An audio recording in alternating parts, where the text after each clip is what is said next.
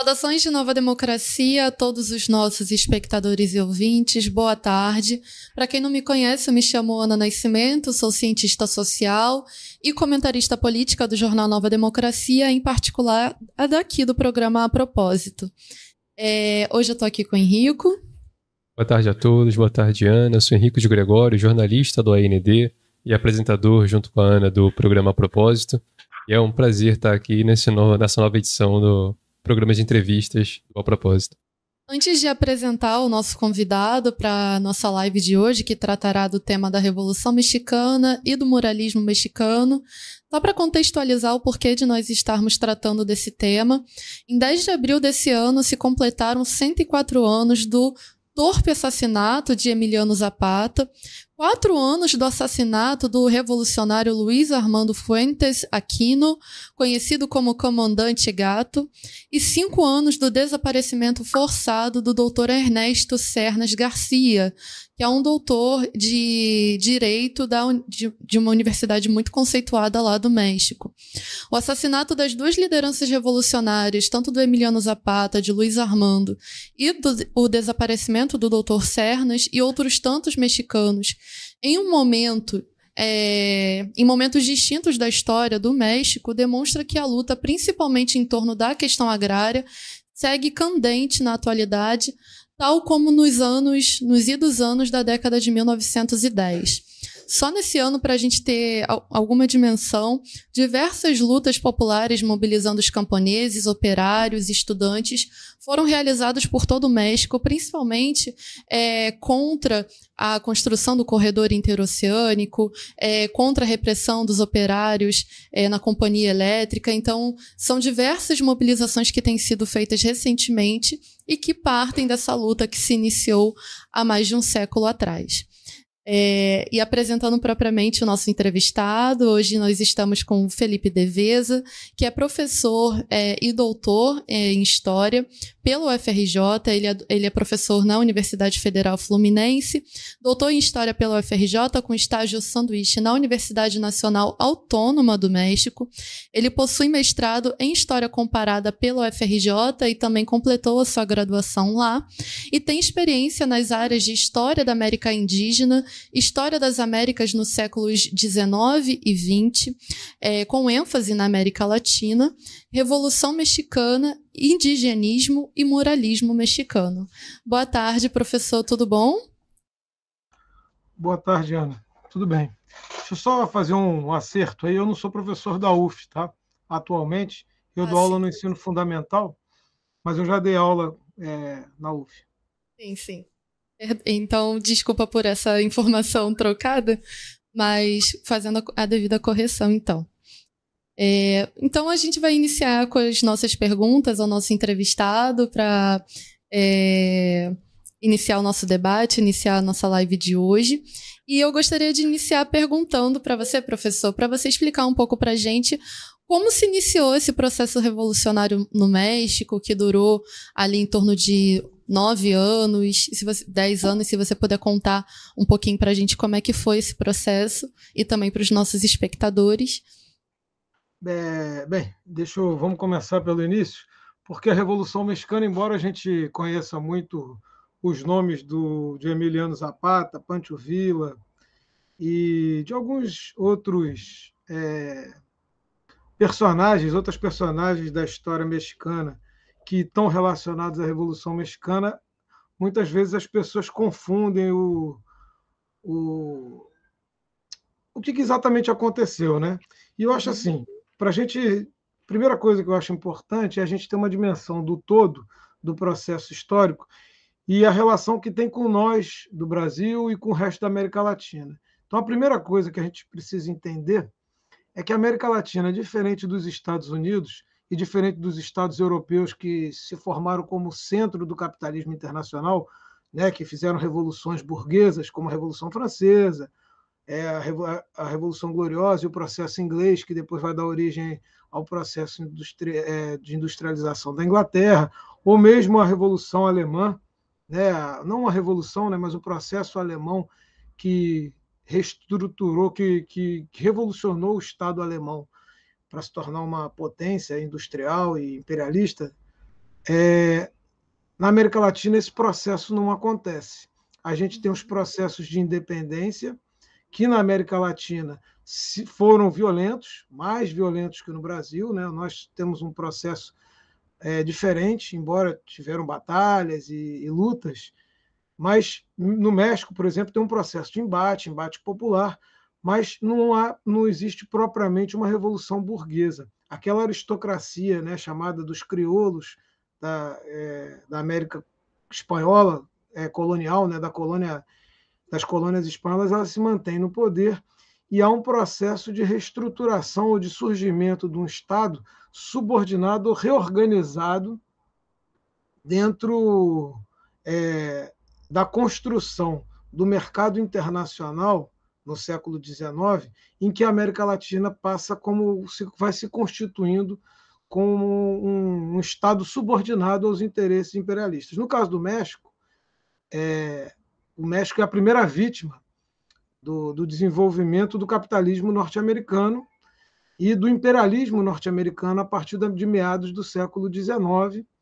É, os Estados Unidos fazem uma revolução burguesa, e aí é importante a gente saber o que é esse processo, porque ele é principalmente o fim da escravidão, né, com, a, com um processo revolucionário, que é a Guerra de Secessão, na década de 60, é, nos Estados Unidos, 1860, né, na década de, do século XIX, de 60, há uma revolução burguesa nos Estados Unidos.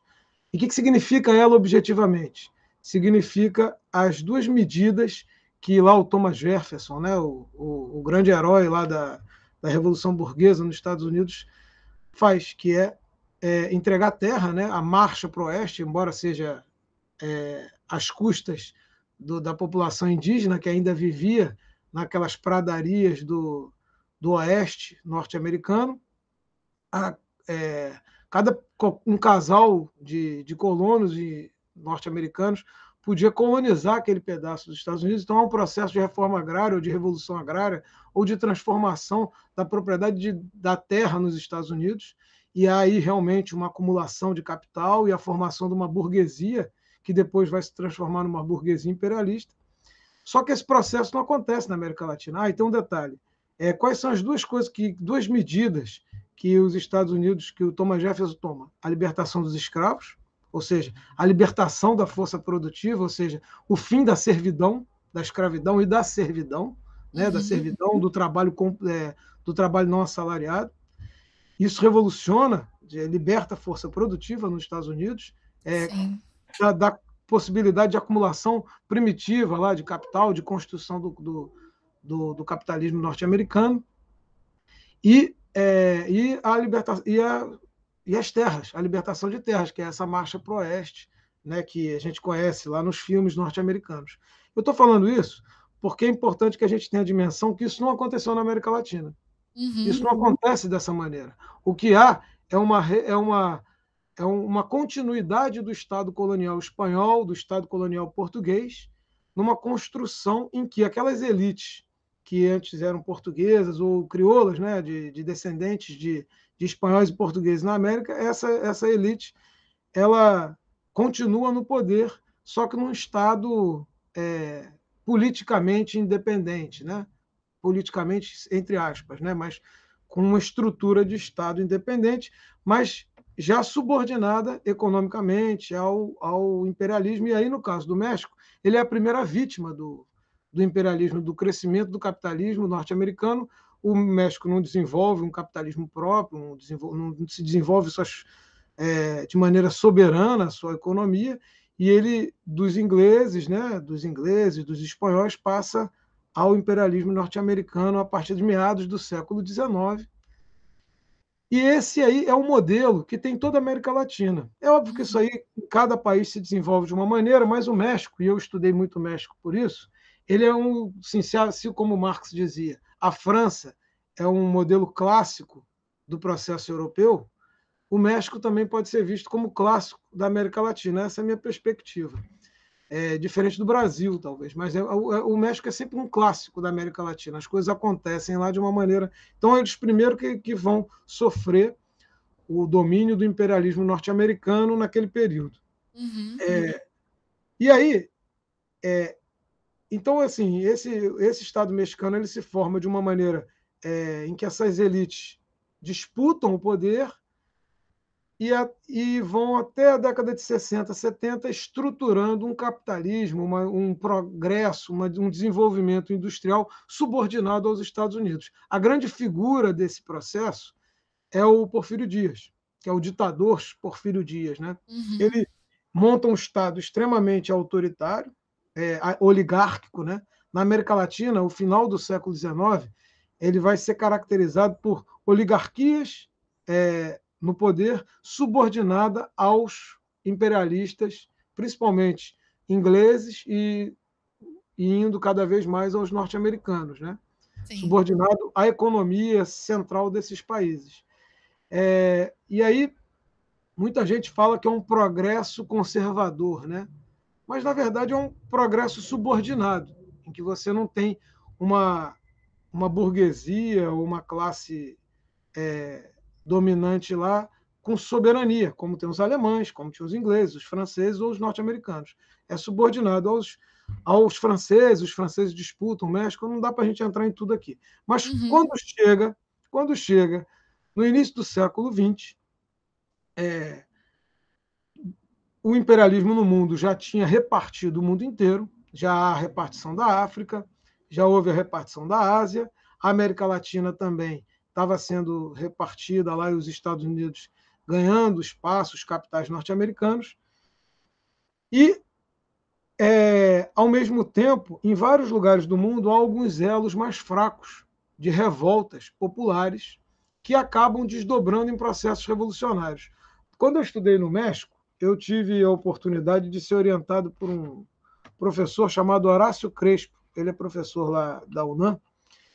E ele tem uma tese que é fácil de buscar, em que, que ele compara o processo chinês, o russo e o mexicano, como Nossa. um processo em que explodiu é, isso exatamente porque esse processo de desenvolvimento é, do capitalismo subalterno, né, dominado, nesses países, ele se dá é, de uma maneira muito rápida, o que cria uma tensão social muito grande. E essa tensão social tem vários desdobramentos. Né? Uhum. Um desdobramento é a Revolução Russa, né? eles encontram assim a tensão social, a crise revolucionária encontra um partido bolchevique organizado, né, com um dirigente como Lenin, que há o desdobramento da Revolução Russa, que imagino que o nosso público conheça melhor. É, o chinês tem um desdobramento mais longo e o mexicano, que explode também frente a essa ditadura por demandas democráticas. São demandas ainda do universo do, do mundo burguês, ou seja, a liberdade de, de expressão, a liberdade, é, é, a igualdade formal, porque enquanto nos Estados Unidos se se avançava para acabar com a escravidão, é, se discutia o problema da igualdade, da democracia, né, da igualdade entre indivíduos, que é uhum. da, da, do mundo, é, vamos dizer assim, do desenvolvimento do liberalismo, né, da burguesia, do mundo da burguesia. No México, isso ainda vivia de uma maneira assim muito atrasada. Né? Uhum. Você, o índio, os indígenas ainda eram tratados como uma casta inferior, existia, ainda existiam é, trabalhos que não eram assalariados. Então, as demandas é, democráticas vão convulsionar toda a América Latina e o México em particular. Então, aqui no Brasil, por exemplo, a gente comparar, tem o tenentismo. O tenentismo Sim. é uma expressão dessa demanda por democracia, né? uma demanda liberal por democracia. Então, assim, exatamente quando começa a chegar próximo da Primeira Guerra Mundial, 1914, há diversos movimentos no mundo colonial, no mundo é, dominado por esses impérios, que demanda a democracia que havia sido conquistada pela classe trabalhadora, ou em parte, né? algumas demandas que, que eram desse mundo liberal. Então a gente tem movimentos assim liberais. No México, é, o início da Revolução Mexicana é uma reivindicação liberal. É liberdade de expressão, é e, e lá no México. Aí depois a gente vai entender depois a história do México, porque tem uma coisa que é muito significativa para eles, que era o problema da reeleição. O Porfírio Dias, ele passou 36 anos no poder, 36 anos, se eu não me engano, é com um intervalo em que ele colocou uma outra pessoa lá, mas são 36 anos ininterruptos, ele já estava com 80 anos, já havia uma crise, já tinha um processo de greve, já tinha surgido a classe operária, e aí um movimento, é, um movimento liberal, Partido Liberal, vai reivindicar muito parecido às reivindicações do, dos tenentistas, é, igualdade formal, representatividade no Estado, é, participação no parlamento, das camadas populares, né? das camadas populares e principalmente de uma classe média que começava a surgir com uma diversificação da economia, do, é, fruto do, do, do, início do processo de industrialização subalterno na América Latina, mas ainda assim um processo de desenvolvimento industrial, principalmente de tecido no início. Né? Uhum. Então, esses processos são parecidos. assim. Aqui, o, eu acho que, assim, para quem conhece a história do Brasil e não conhece a do México, a gente pode pensar na, na, na, nos, tenentes, nos tenentes, que a reivindicação deles é exclusivamente liberal. O que acontece? Só que diferente lá, é, eles estão perto dos Estados Unidos, tem uma tradição é, de levantes populares e do campesinato diferente da, da nossa aqui.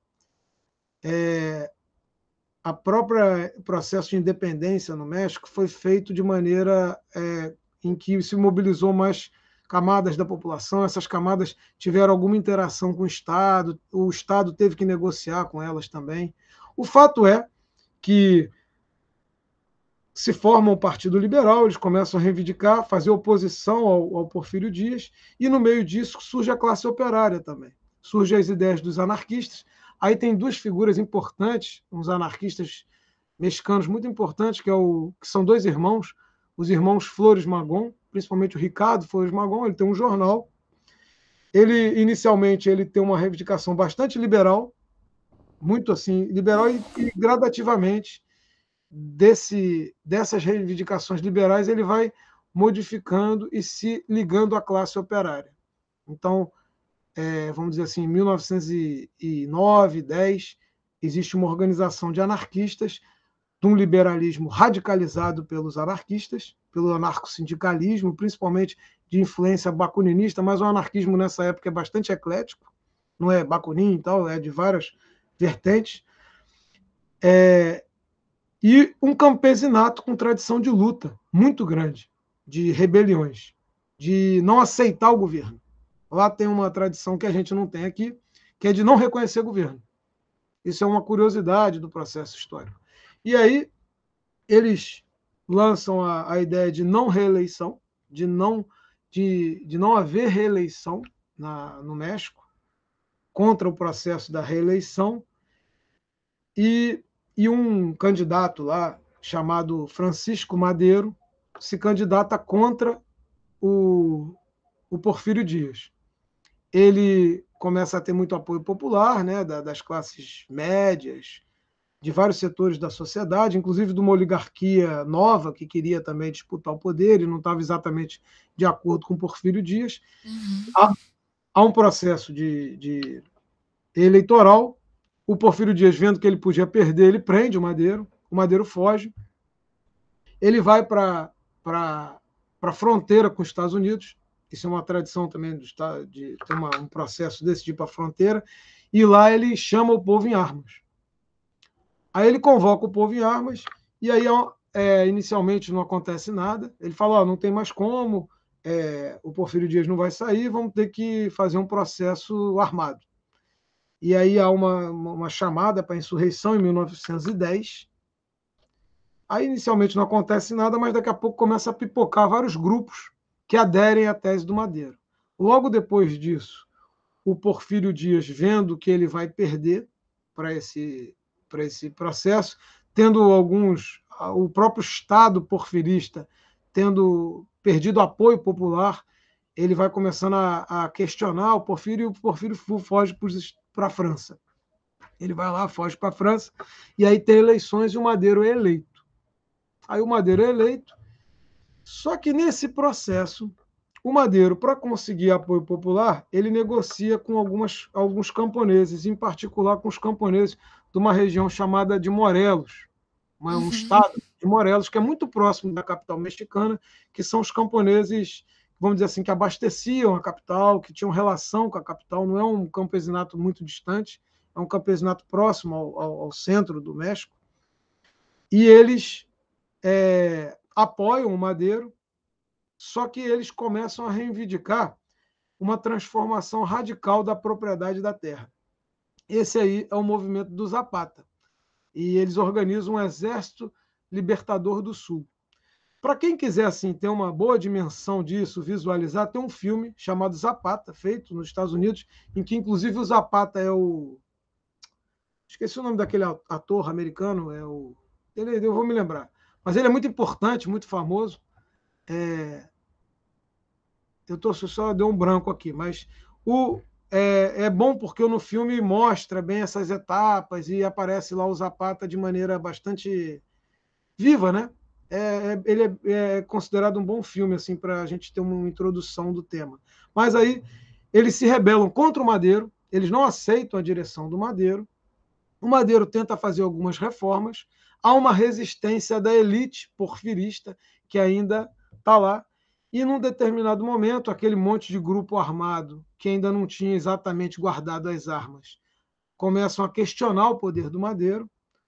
O Madeiro, ele era um. Aí é uma curiosidade histórica, ele era espírita, e ele acreditava que ele estava. É, tinha uma missão a cumprir, ele tinha algumas crenças particulares. As figuras é, pessoais têm sua importância na história, a forma com que elas vêm, né? Uhum. Então, essa é uma particularidade daquele processo ele se via assim como uma pessoa é, eleita para alguma missão muito importante e dá um golpe contra ele, há um golpe é, em, dois, em 1913. É, esse é um período, é um processo do, da Revolução chamada é, a Decena Trágica. O, o Madeiro e o vice dele, chamado Pino Soares, são assassinados no México os golpistas tomam o poder. Já não era exatamente um golpista porfirista, já era uma outra geração de generais que tinha alguma coisa a ver com aquele processo. E aí, quando acontece esse, esse golpe, aí há um processo interessante que eu queria chamar a atenção, porque aí acaba a legitimidade do Estado mexicano. A disputa que. Então, você entende o que, que acontece para a gente entender politicamente? Tá? Porque o problema todo é político.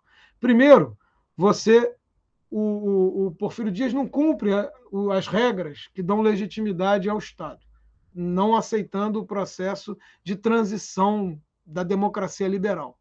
Depois, é, mesmo o sujeito eleito, ele sofre um golpe.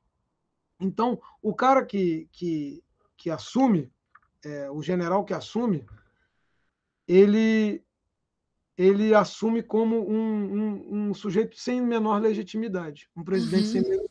Com isso, há o estopim de vários levantamentos armados, principalmente de camponeses, de, de trabalhadores urbanos e tal, e aí começa a Revolução Mexicana. Então a gente pode dizer que a Revolução Mexicana popular começa a partir de 1913, certo? Com a usurpação do poder do Madeiro, que é assim que eles tratam lá, né? E e aí surgem as duas figuras assim mais importantes, ao meu ponto de vista, da Revolução e muito importantes na história da, da, da América Latina, que é o Pancho Villa. Pancho Villa era um, era um criador de gado no norte. Ele se transforma em general de tropas. Ele, o, as tropas é, há uma resistência à usurpação do poder pelos madeiristas, vamos dizer assim. Só tem um que se mantém, o governador do, do, do estado do norte, chamado Carranza. Ele se diz o dirigente principal, e abaixo dele estão alguns generais. Uhum. Um desses generais que começa a regimentar a tropa mais importante é o Pancho Villa. E aí é importante uma curiosidade, porque é sempre as curiosidades são interessantes, né? O Pancho, Pancho quer dizer Francisco em espanhol. Pancho e Paco é a mesma coisa que Chico. Então seria o general Chico Vila. Ele é, inclusive, bastante popular, assim, no sentido da forma com que ele é chamado. E aí organiza um verdadeiro exército popular. Um, é, esse exército, inclusive, John Reed, que é aquele que escreveu Os Dez Dias que Abalaram o Mundo, antes dele ir para a Rússia, ele passou pelo México e ele conviveu com as tropas do Pancho Villa, ele narra isso, como é que era o estilo popular ali do Pancho Villa.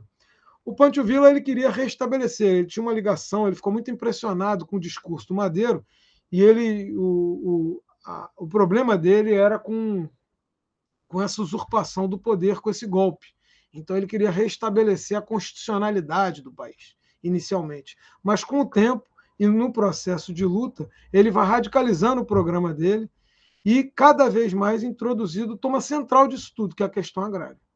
O outro exército popular é, é o Exército de Libertação do Sul, que não estava exatamente subordinado a esses constitucionalistas do Norte, que é o dirigido pelo Zapata.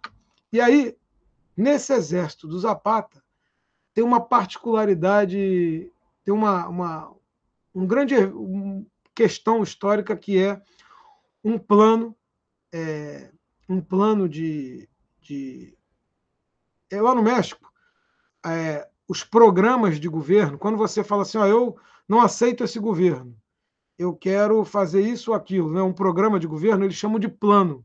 Isso faz parte da tradição revolucionária do México. Então, cada um que se insurgia lançava o seu plano. E aí, normalmente, bota o nome da cidade. No caso dos zapatistas, eles têm um plano chamado Plano de Ayala. Ayala é uma cidade em Morelos. Eles juntaram os camponeses.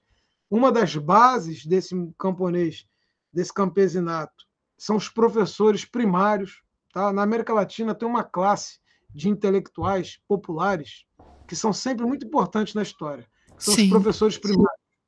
Porque são os que são, digamos assim, os que leem, os que escrevem e que estão junto dos camponeses, né? De alguma uhum. forma ensinam a ler, a escrever. E junto, assim, redigido por, por, vamos dizer assim, por maestros, como fala no México, né? Eles redigem o primeiro documento revolucionário é, do campesinato na América Latina, em que ele é, reivindicava o corte imediato das terras, o limite da propriedade, é, é, a confiscação imediata de todos os bens do latifúndio, o respeito às terras comunais, porque no México, seguindo uma tradição espanhola, inclusive, não só indígena, tem muita gente que fala que é indígena ou errido, o herrido é uma estrutura que existia também na Espanha feudal. No, na Idade Média, o, os camponeses mantinham também terras comunais. Tem gente que acha que, que é uma coisa indígena. Não necessariamente. A, a propriedade da terra no feudalismo não é aquela coisa esquemática que a gente estuda. Então, para a própria sobrevivência do sistema feudal, os camponeses precisavam produzir e produziam muitas vezes de maneira comunal. Então, na Rússia existia uma estrutura chamada MIR, que sobrevivia aqui na América Latina, no México, existia o errido, que é um termo, inclusive, espanhol, da propriedade comunal, que também tinha a ver com tradição indígena, dos, da, das populações náuas daquela região. Mas é, ele reivindica também essa, essa propriedade comunal da terra. Tá? É, bem, dito isso, é, o, o Pancho Villa vem descendo do norte, ele desce da, do, do, do, norte com as suas tropas e também outras tropas que não eram exatamente dirigidas por ele, mas principalmente por ele, na chamada Divisão Norte. Ele era o, general da Divisão Norte. Ele era um general, tá? o Pancho Villa e o Emiliano Zapata eram generais. E o Zapata vinha pelo sul, é, atacando as posições do Exército Federal na capital.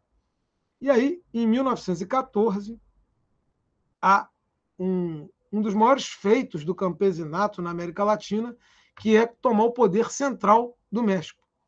Os dois exércitos, dirigidos pelo Pancho Villa e pelo Emiliano Zapata, tomam a capital do México, os dois juntos. Inclusive, eles posam para uma foto histórica, quem quiser pode procurar aí. Pancho Villa e Zapata, eles estão é, sentados na, na cadeira presidencial. E eles sentados nessa cadeira, com um monte de povo, de trabalhador, de camponês, uhum. de, de, de, gente. Então, assim, imagine isso, 1914, eles entram dentro da capital e, e, a capital mexicana se transforma numa capital camponesa. É uma vitória, assim, do campesinato, das forças populares, é, inédita na história da América Latina. Poucas vezes você viu essa conquista. Assim, depois terão outros processos, Cuba, né? Terão outros processos em que a população consegue assaltar os céus, né? Conseguir assaltar o poder central. Professor, é, antes de você continuar, eu queria fazer algumas colocações uhum. e também perguntas, porque você citou sobre esse documento que foi elaborado, tratando da, da luta pela terra, o primeiro documento revolucionário sobre o campesinato aqui na América Latina. E uma das principais reivindicações de todo esse processo da Revolução Mexicana era justamente a terra. Tanto que tinha o lema Terra e Liberdade. E aí eu queria, inclusive, que você pudesse, se você pudesse tratar um pouquinho mais sobre essa questão naquela época, é, de até porque a gente vê que essas reivindicações que estavam sendo tratadas nesse manifesto, nesse, nesse documento, elas permanecem vivas até hoje aqui no Brasil, em diversos países da América Latina, no próprio México também. Aí, se a gente pudesse tratar ah. um pouquinho dessa questão. Então, eu acho que tem duas coisas importantes sobre o processo revolucionário mexicano que nos ajuda a entender vários processos. Primeiro é o processo político do campesinato. Às vezes a gente pensa o campesinato como uma questão econômica, uhum. mas aquelas pessoas elas não querem só a terra, né? É, e também não querem cultura e tal, diversão e arte como na música, né? Elas querem poder político. Esse é um problema central. E muitas vezes os movimentos é, camponeses ou os movimentos que estão ligados ao campesinato não tratam desse problema. Então, como é que o, o, o Emiliano Zapata, em particular, mas o Pancho Villa também tinha essa dimensão, porque eles eram generais revolucionários. O que, que uhum. significa o poder político para o Zapata? Arma. Arma, o controle das armas. Então, no filme, esse filme aí, qual é o nome do daquele. É o maior ator é americano. Marlon Brando. Marlon Brando, pô, Marlon Brando. Então, o filme é do Marlon Brando, ele está jovem. Marlon Brando revolucionou o cinema com a, com a, forma de atuar, e esse filme do Zapata, ele é especial, inclusive. Então, assim, quem quiser ver um bom filme de verdade, mesmo quem não está acostumado em filme preto e branco e tal, vai gostar, porque ele tem uma linguagem nova. E aí, naquele filme, aparece uma parte que é muito interessante, quando o Madeiro, que é aquele presidente que ficou até 1913, ele encontra o Emiliano Zapata é, e ele fala: oh, vocês precisam se desarmar. A gente pode fazer a reforma agrária, mas não pode ser com essa quantidade de arma. Então, logo que o Madeiro consegue assumir o poder, ele já tenta desarmar o campesinato, uhum. que estava todo armado. E aí é uma parte muito interessante, porque eu não sei se exatamente aconteceu assim, mas no filme é legal porque ele trata do problema da Revolução. o Emiliano Zapata chega aponta o, o, o rifle para a cara do, do, do, Madeiro e fala: Me dá o teu relógio. Aí o Madeiro vai lá, entrega o relógio para ele. Aí ele chega, pega a arma e joga assim em cima do Madeiro. Agora pede para eu entregar o, o, o, relógio de volta. Aí ele, aí ele entrega. Ele tá vendo? Manda quem está armado. Então eles tinham, é, tanto o Zapata e o Ponte Vila, muito mais até, que para eles conquistarem é, as demandas que estavam no plano de Ayala, eles precisavam do poder político. E o poder político, num processo revolucionário, é o poder do controle das armas. Então, importava para ele, eles tinham muito claro, e aí nesse ponto eles são muito avançados, de entender que eles não poderiam se desarmar. Assim, eu, a gente tem que, a gente pode negociar, a gente pode apoiar certos processos políticos, mas nós não podemos é abrir mão do controle político das armas e o controle político, inclusive, das áreas em que eles controlavam, que é, no caso, é Morelos, né? A área de atuação dos zapatistas, desses zapatistas, né, do Zapata, do Emiliano Zapata, é o estado de Morelos. É importante não confundir Emiliano Zapata, os zapatistas da década de, de 10, com os zapatistas atuais. Esses atuam em outra região, que é uma região mais indígena, uhum. é, menos mestiça. A, a, região onde o Emiliano Zapata atua, ela é indígena, porque o México ele tem muita, tem uma muita coisa indígena, né? Mas é, mas é uma região mestiça. Para os mexicanos, eles ali são mais mestiços, é um México mais misturado. No sul, é uma região mais pobre e mais indígena, onde atua o movimento zapatista atual. Nesse lugar onde o Zapata atua, ele constrói verdadeiras bases de apoio, de controle territorial, e sempre armado. No próprio filme aparece eles em, ocupando terra, e aí eles falavam, não.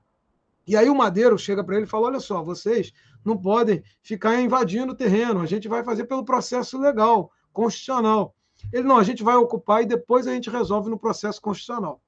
E vamos invadir com as armas. Então, essa é uma, é uma questão importante do período, que é a garantia do. Ou seja, para eu, eu primeiro eu tenho que ter um programa do que eu quero, que é a Revolução Agrária, que é entregar terra para o campesinato, e o segundo é entregar terra com poder político, para que o campesinato possa exercer esse poder. Né? E ele exerce construindo poder, né? construindo, tomando, é, no caso do, do, do Zapata, tomando a cidade, tomando controle da cidade, mas tomando controle também do exército, da força militar que organizava lá. Eu acho que essa é uma questão importante, tá? Então, assim, dois duelos, o político e o econômico. Com certeza. Da, da, propriedade e, e, o, e o controle político.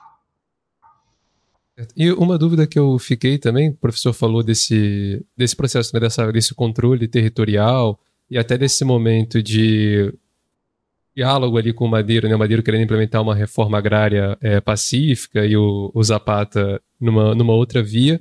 Eu fiquei em dúvida como que esse território que estava dominado e controlado ali pelo Zapata e pelo, pelos camponeses se organizava. Então, o professor mencionou também aquele documento que exigia já o, o corte, corte da terra e a distribuição. Nesse território controlado, o corte já havia sido feito, os camponeses já estavam produzindo. Tem esse registro de como a vida era organizada naquele território? Tem vários, né? Tem vários. E aí, é, o Zapata é um problema particular.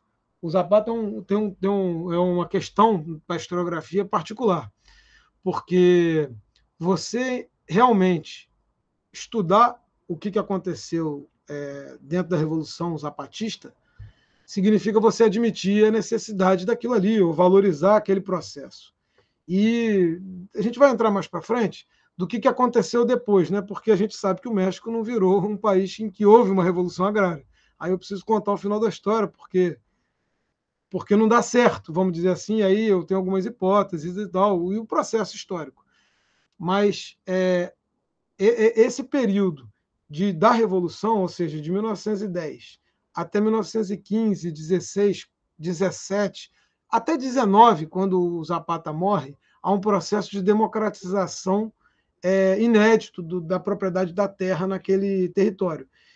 É, e aí, mas aí, assim, nesses processos é sempre uma força militar, né? Então, é, a democracia é, muitas vezes é exercida de maneira direta nas comunidades. Era por assembleia. Eu cheguei a é porque muita coisa desse processo revolucionário ficou mesmo que como demagogia no Estado mexicano, tá? Uhum.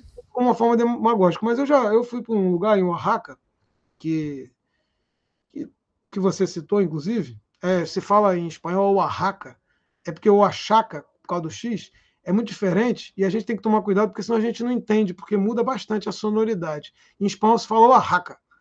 É, então, no estado de Oaxaca, né, eu, eu fui num lugar lá, por acaso eu estava passando quando eu estava estudando lá na UNAM, e eu vi uma assembleia, que, uma assembleia camponesa, que é estatal, que é organizada pelo Estado, mas para definir coisas do município.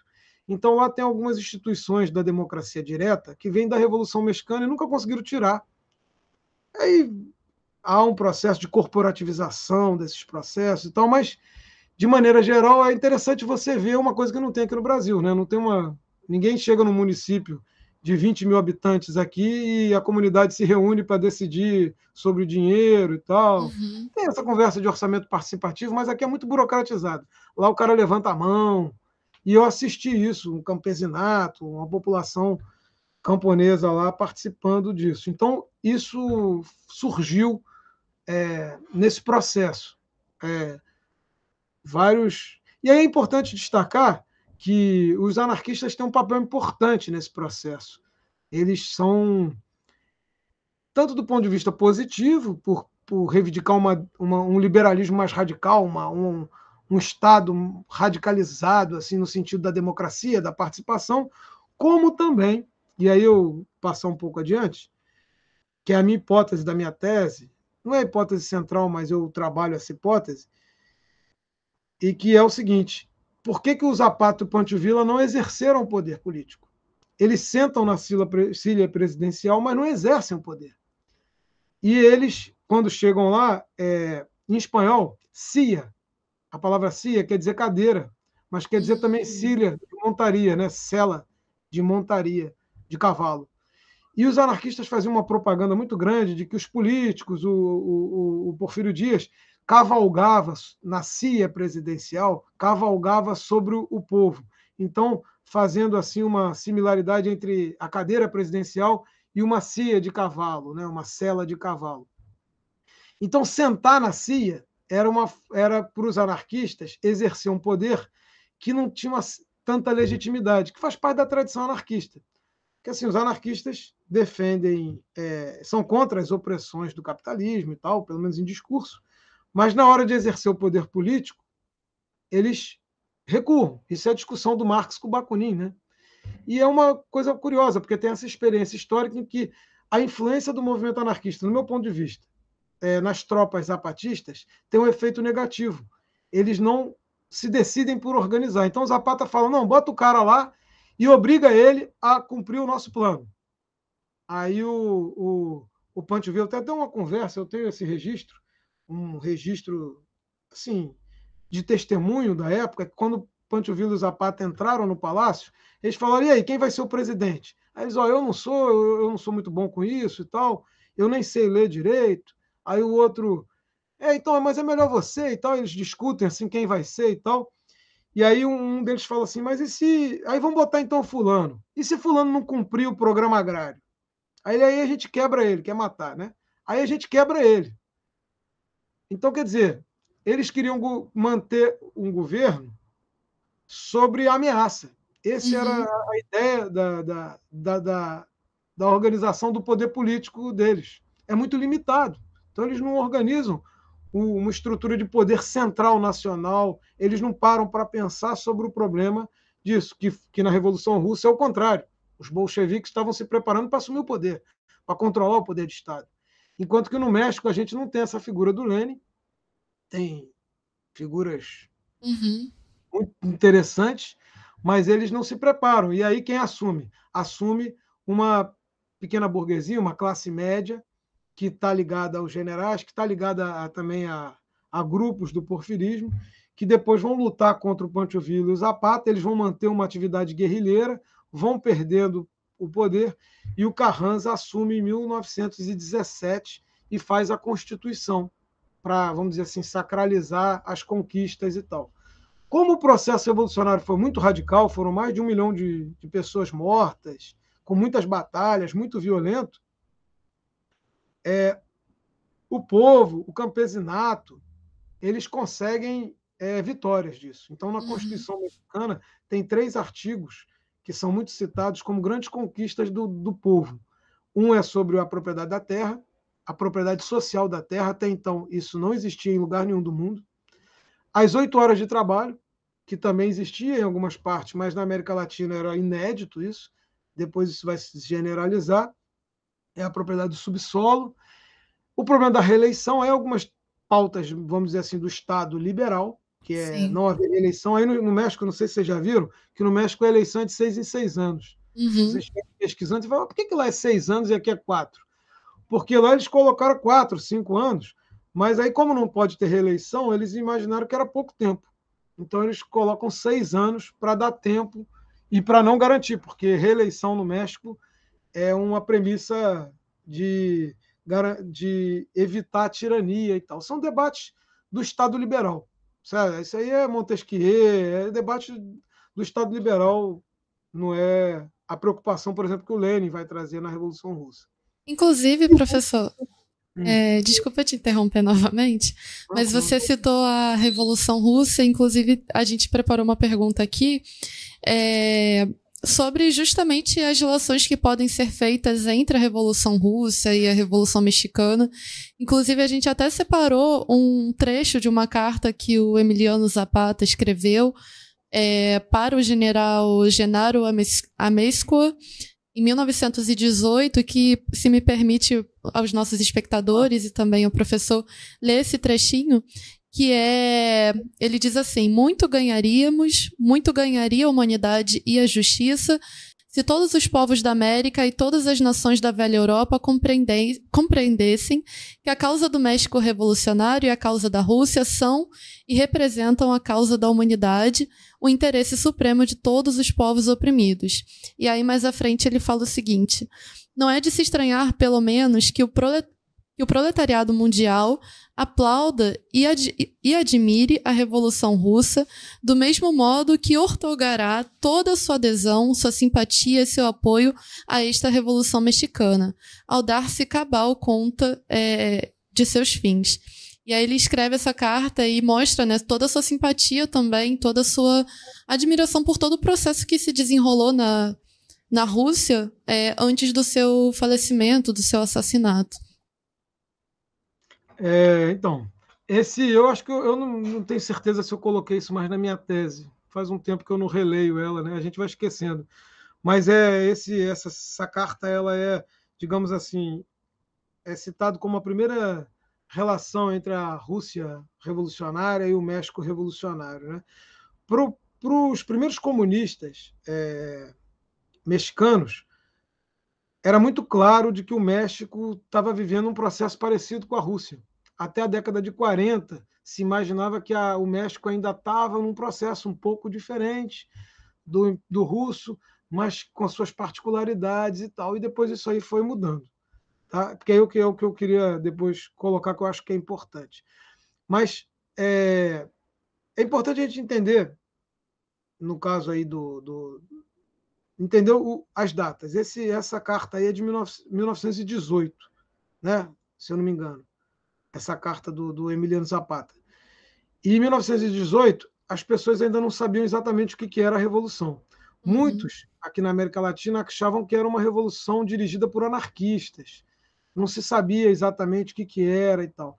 Porque os socialistas aqui na América Latina eram muitas vezes vistos como, como reformistas. Então, os mais radicais eram os anarquistas.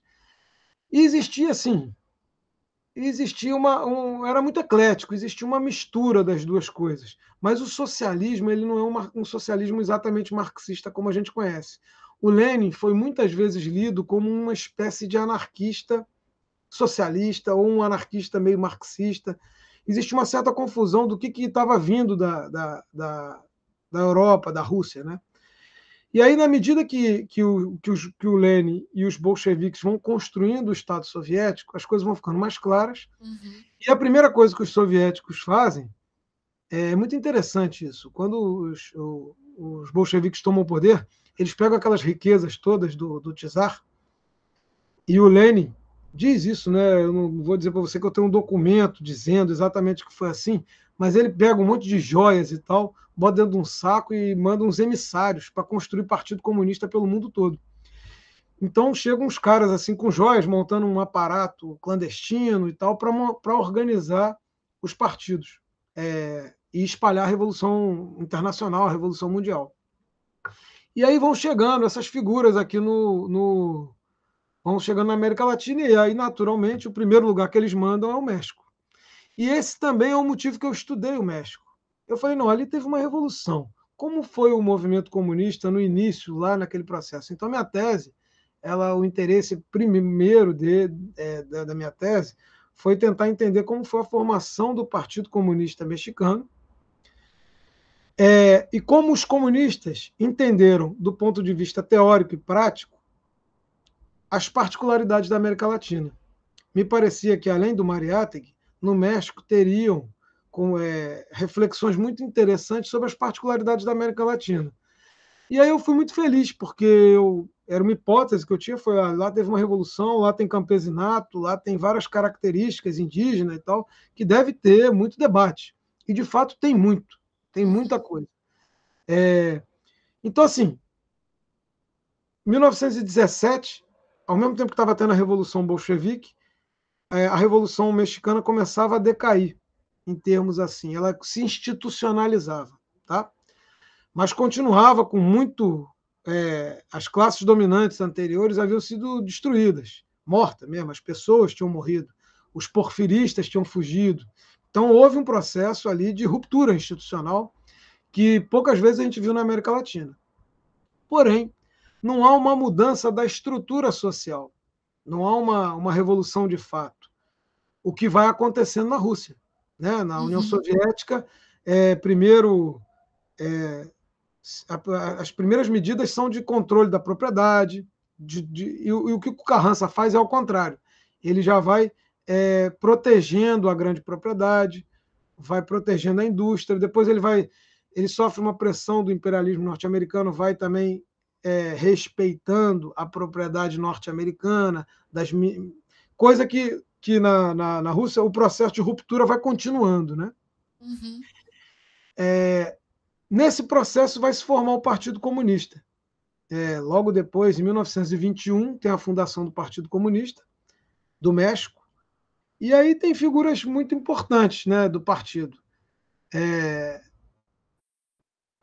eu para a gente entrar aqui no, num tema que eu acho que vai interessar mais o público, para a gente não entrar em detalhes do, da história do Partido Comunista Mexicano, é, logo que surge o partido, um grupo de pintores, principalmente o Diego Rivera, que pintava no, no que pintava na Europa, estava em Paris, fazia 13 anos, ele é chamado pela essa nova elite que se formava na década de em 1920, 21, para pintar o, para pintar os prédios públicos com, com imagens da história do México. Era uma ideia assim bastante conservadora de ensinar os analfabetos a história do México, porque eles queriam construir um, um, um, uma, um país, uma nação, mas uma nação naqueles modelos tradicionais. Então, quase que um ato cívico de, de, de fazer desenhos mostrando a independência, Aí tem as, é, tem as figuras lá, como a gente tem aqui, tem as figuras. É como se tivesse chamado os pintores que estavam estudando na França para pintar é, a independência, o grito do Ipiranga, coisas assim. Só que, diferente de lá, teve, tinha tido uma revolução e o Partido Comunista estava relacionado a essas pessoas. E aí eles sofrem uma influência muito grande do, do, do leninismo. E é importante que não só do marxismo, mas do marxismo-leninismo. Aqui na América Latina, a gente tem muito pouco marxismo anterior ao, ao, à, à Revolução Russa. Então, aqui sempre o marxismo é marxismo-leninismo no movimento popular. Então, muito influenciados por isso, pela questão da luta de classes e tal. E aí eles vão construir o primeiro movimento, digamos assim, modernista, que se integra ao modernismo latino-americano, só que com uma influência muito grande do Partido Comunista. Essa aí é a minha pesquisa, foi minha pesquisa, ainda é, a minha pesquisa de, de pós-doutorado, que eu realizei na UF, que era entender as pinturas com a leitura da política, e não o inverso.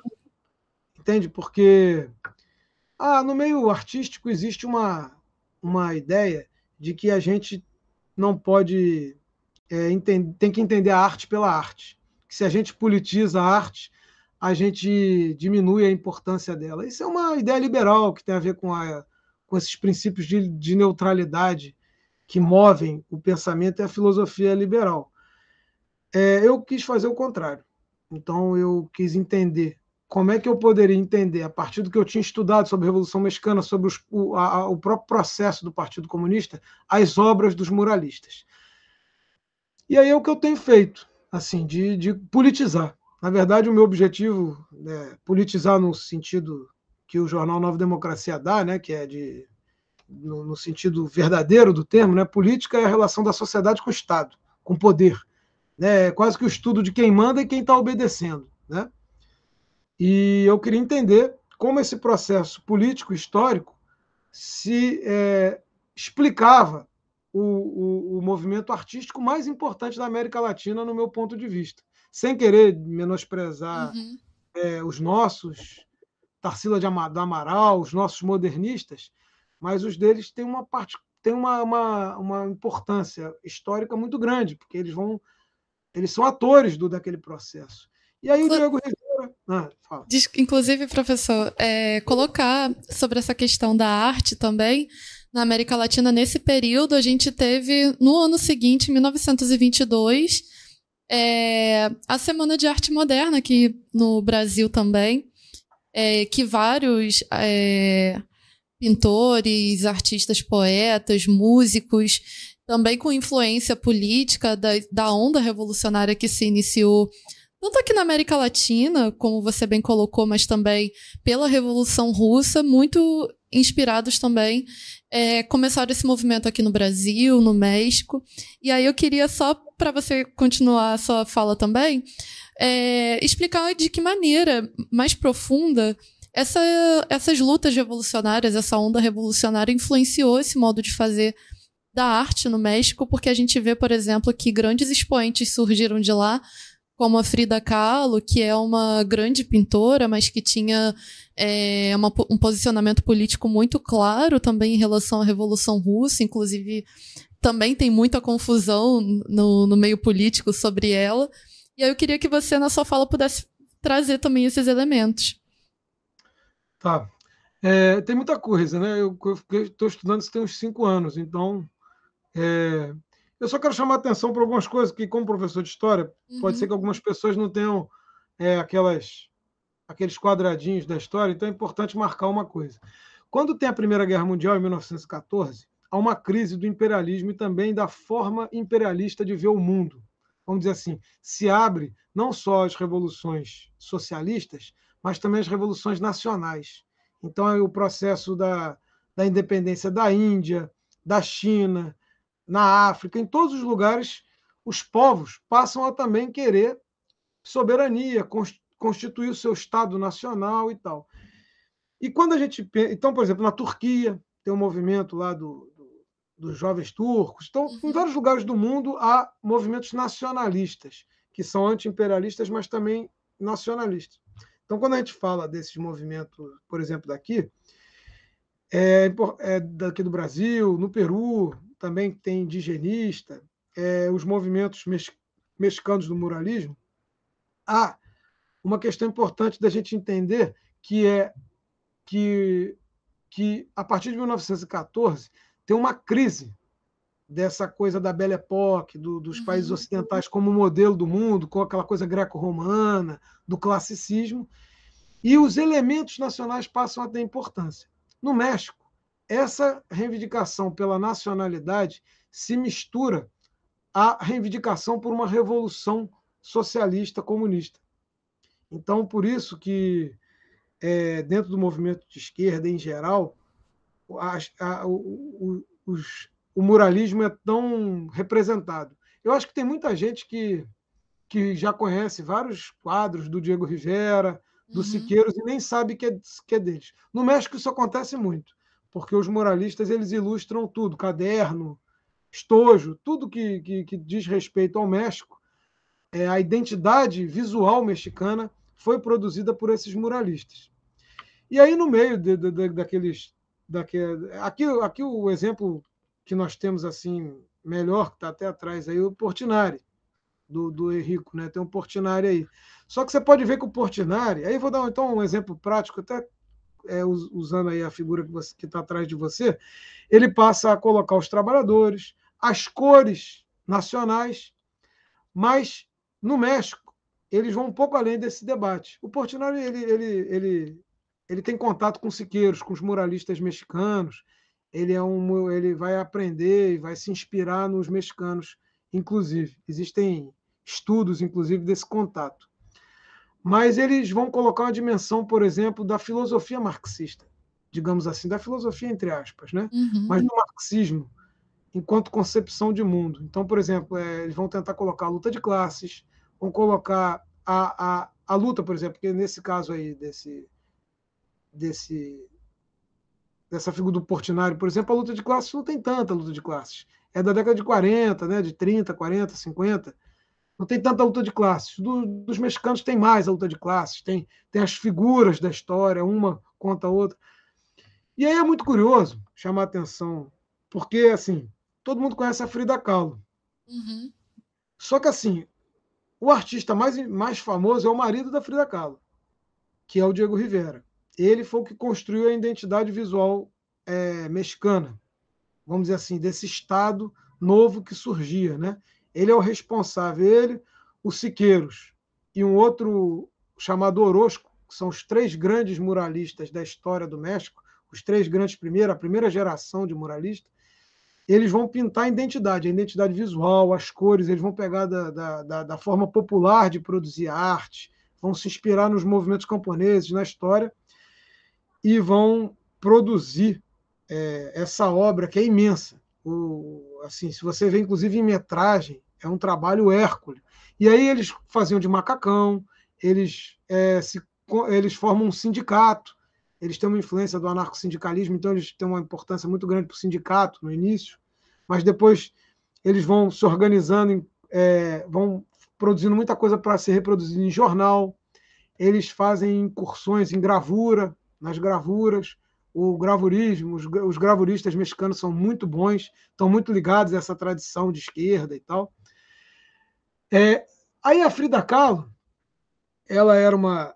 E aí todos eles eram do Partido Comunista. O Diego Rivera foi do Comitê Central, o Siqueiros, o outro sempre foi. Ele foi morreu na década de 70 como um, um militante é, importante do Partido Comunista a vida inteira. No início da vida dele, ele era só militante, não era muralista. Depois é que ele se transforma em muralista. E a Frida Kahlo também era uma militante do partido. É, muita coisa aí que transformaram a figura da, da Frida é, como ícone é, LGBT não é exatamente o que ela vivenciou. Não sei se ela se incomodaria, imagino que não, mas não é exatamente o que, que foi a, a, a vida dela é, do ponto de vista da história. Ela era uma militante comunista. Inclusive, na, na casa da Frida Kahlo, para vocês terem uma dimensão, o, ela, a, a, Frida morreu em 54, tá? Sim. Um ano depois da morte do, do Stalin. 54? Isso. 54. Isso. Um ano depois da morte do Stalin. Se vocês tiverem oportunidade, espero que tenham, de visitar a casa da Frida Kahlo, que todo mundo vai visitar, e aparecem os quadros dela, que muita gente fala que ela é surrealista, e ela diz que ela não era surrealista, ela tem texto dizendo, oh, eu não me vincule a isso, eu pinto o que eu sinto, não estou vinculada a essa tradição. Mas em cima da cama dela, que ela ficou muito tempo paralisada na cama, pintando em cima da cama, tem a figura assim do Marx, do Lenin, do Marx, do Engels, do Lenin, do Stalin, do Mao Tse Tung. Tem assim um, uns retratos. E do lado tem um, um, busto do mal, assim parecido com esse do Lenin que você tem aí atrás. Tinha um busto do mal que, então, em 54, ela estava vinculada a, a esses partidos comunistas. É uma evidência.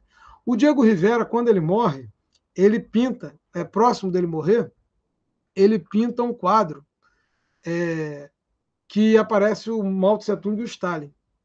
Inclusive, o, o, Diego Rivera ele tem uma relação com o Trotsky, ele apoia o Trotsky, depois ele rompe com o Trotsky, volta a atuar dentro do Partido Comunista do México, e ele depois pinta, em 54, se não me engano. Inclusive, tem foto desse mural com, ele, com a Frida de, numa cadeira de rodas dentro disso. Então, assim, eles eram comunistas.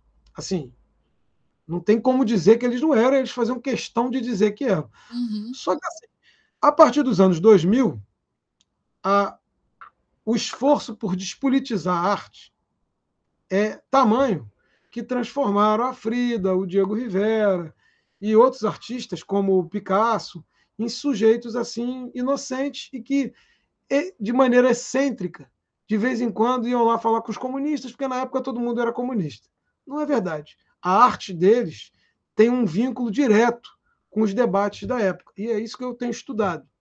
Assim, o quanto o quanto eles pintavam quase que o programa do partido. Sim. No caso do, Diego Rivera, a, a, Frida menos. Mas a Frida não podia sair tanto, ela estava doente.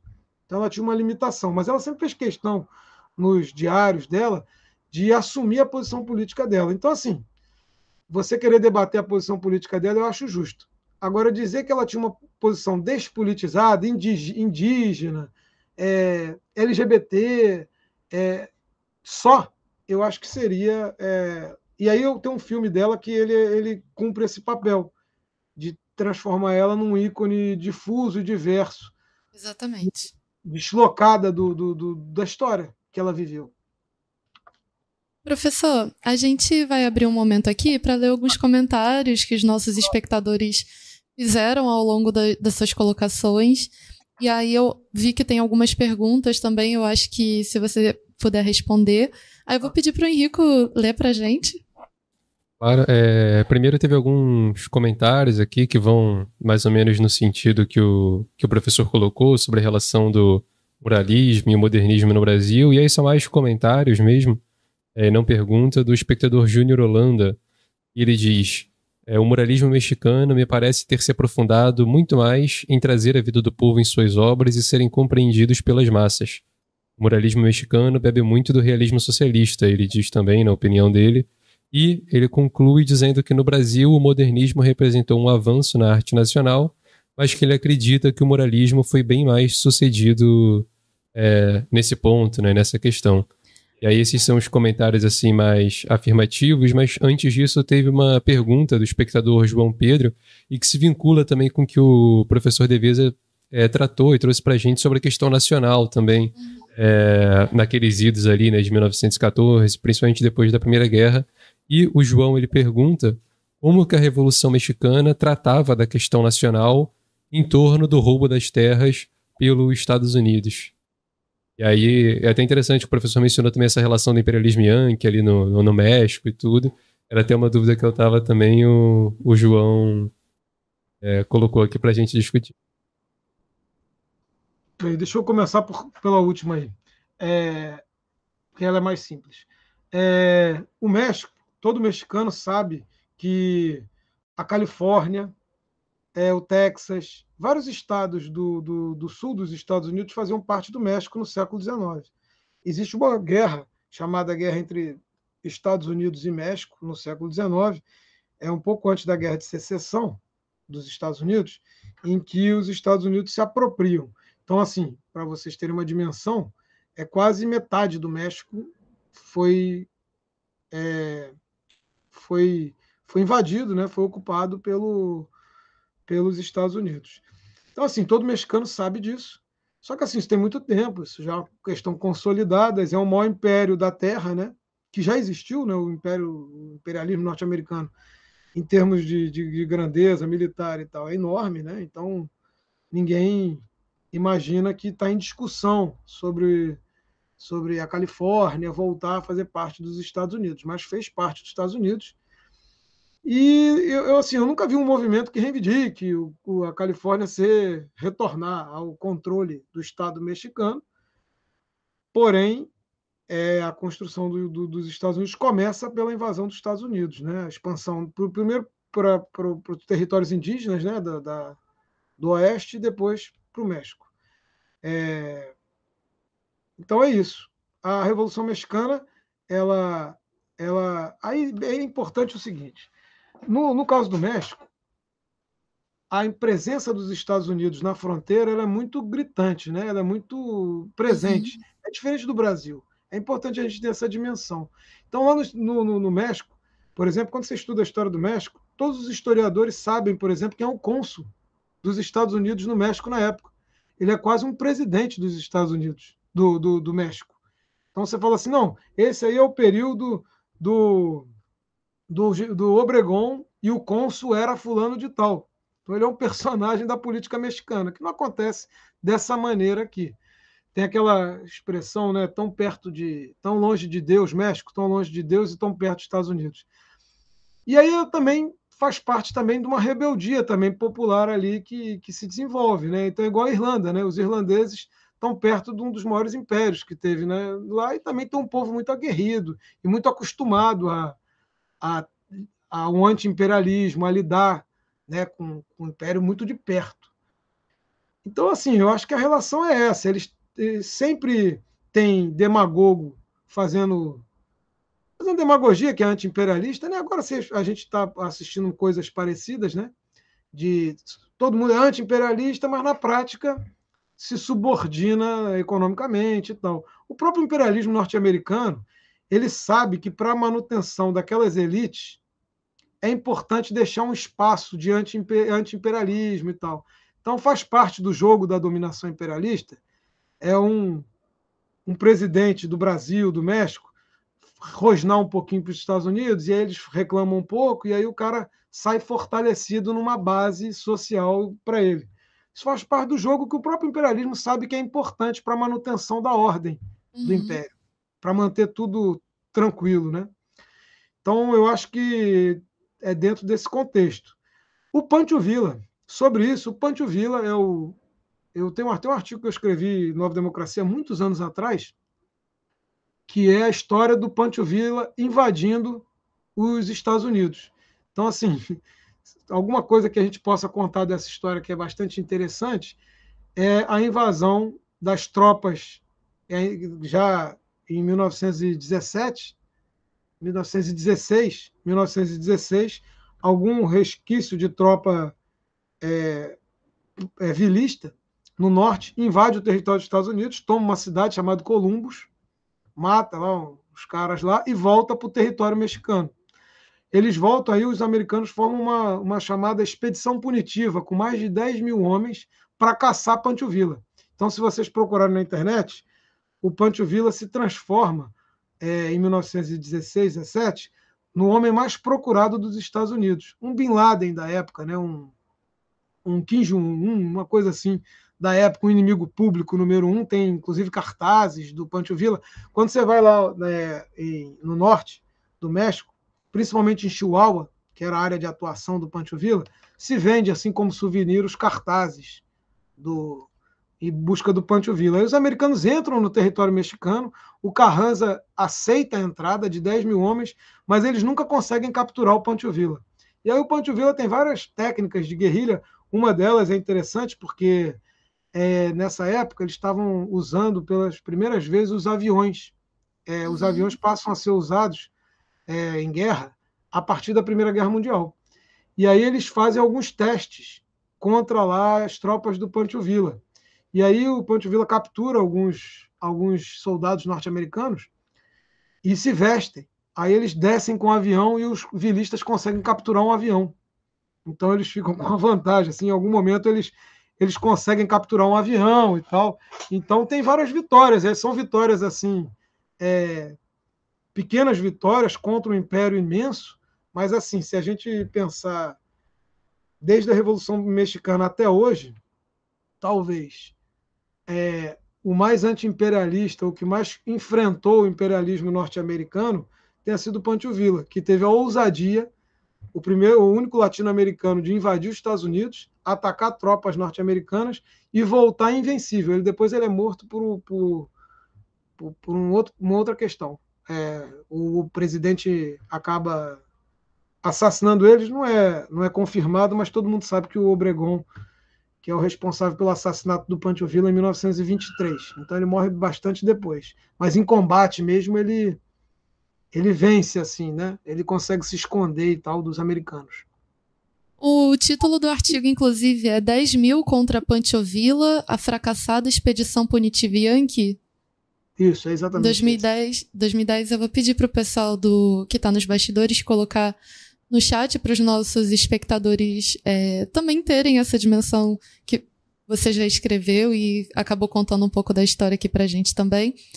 É, antes de passar para as novas perguntas, porque nossos espectadores fizeram mais perguntas e mais comentários aqui no chat, é, eu queria dar dois avisos. O primeiro é que a gente vai sortear daqui a pouquinho é, o vencedor do nosso sorteio, do sorteio do livro A Carta Chinesa. Então, fiquem na nossa live que logo menos a gente vai estar tá fazendo esse sorteio. E também vou pedir para o Henrico fazer uma breve propaganda dos livros que a gente está nessa semana é, fazendo a propaganda aqui no nosso programa, para que vocês possam comprar. Claro.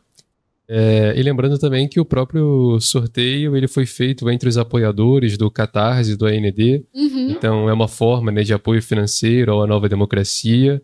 E é uma forma, a principal forma, na verdade, de apoio financeiro, uma vez que é uma assinatura mensal e você vai estar apoiando recorrentemente, mensalmente, o A Nova Democracia. E uma das várias recompensas exclusivas que existem por esse apoio é o sorteio mensal de um dos livros. Então, se você ficou interessado no sorteio, entra lá no Catarse, o link está na descrição.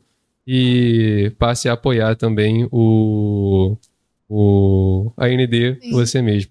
E aí, sobre os livros que a Ana é, pediu, a gente tem aqui, claro, um que já foi mostrado várias vezes, que é o Junho Febril, livro que foi lançado esse ano pelo autor, professor e ativista Igor Mendes. E como o nome indica, o livro trata daquelas grandiosas jornadas de junho de 2013 aqui no Brasil, é um livro de romance que busca justamente por essa forma literária e por meio de três personagens centrais retomar aquelas grandes jornadas e fazer o leitor entender, né, por meio da literatura, o que, que foi aquele evento de grande magnitude. O livro pode ser encontrado na loja do AND, no sítio lojadoand.com.br.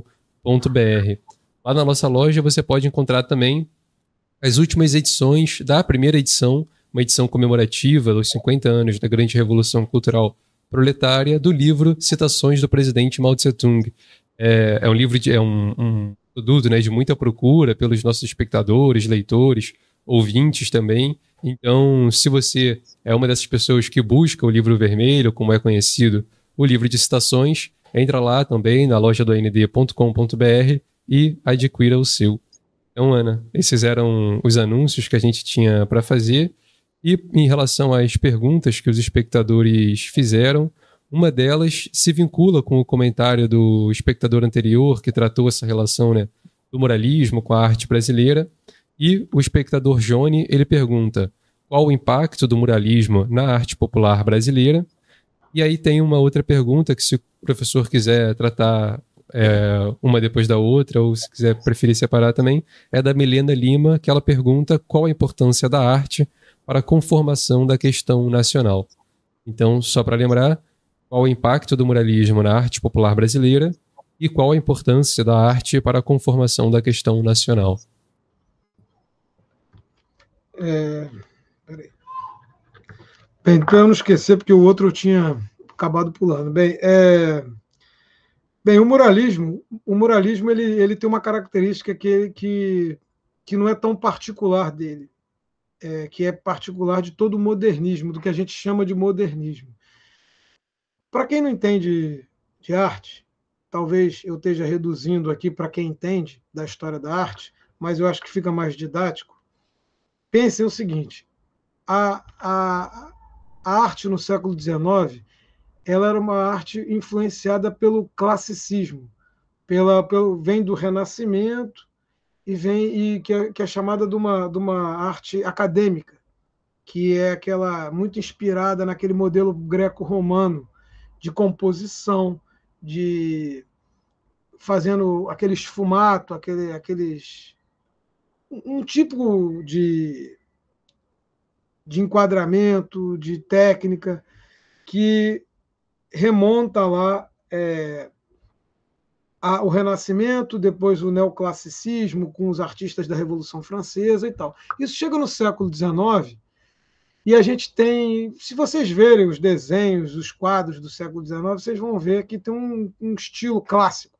que é o que a gente uhum. chama de clássico, tá? Porque está relacionado a história da arte grega e romana que vai inspirar a burguesia do século XIX. O que, que acontece? No início do século XX, há uma ruptura com Cezanne, depois Picasso, há uma ruptura dessa forma.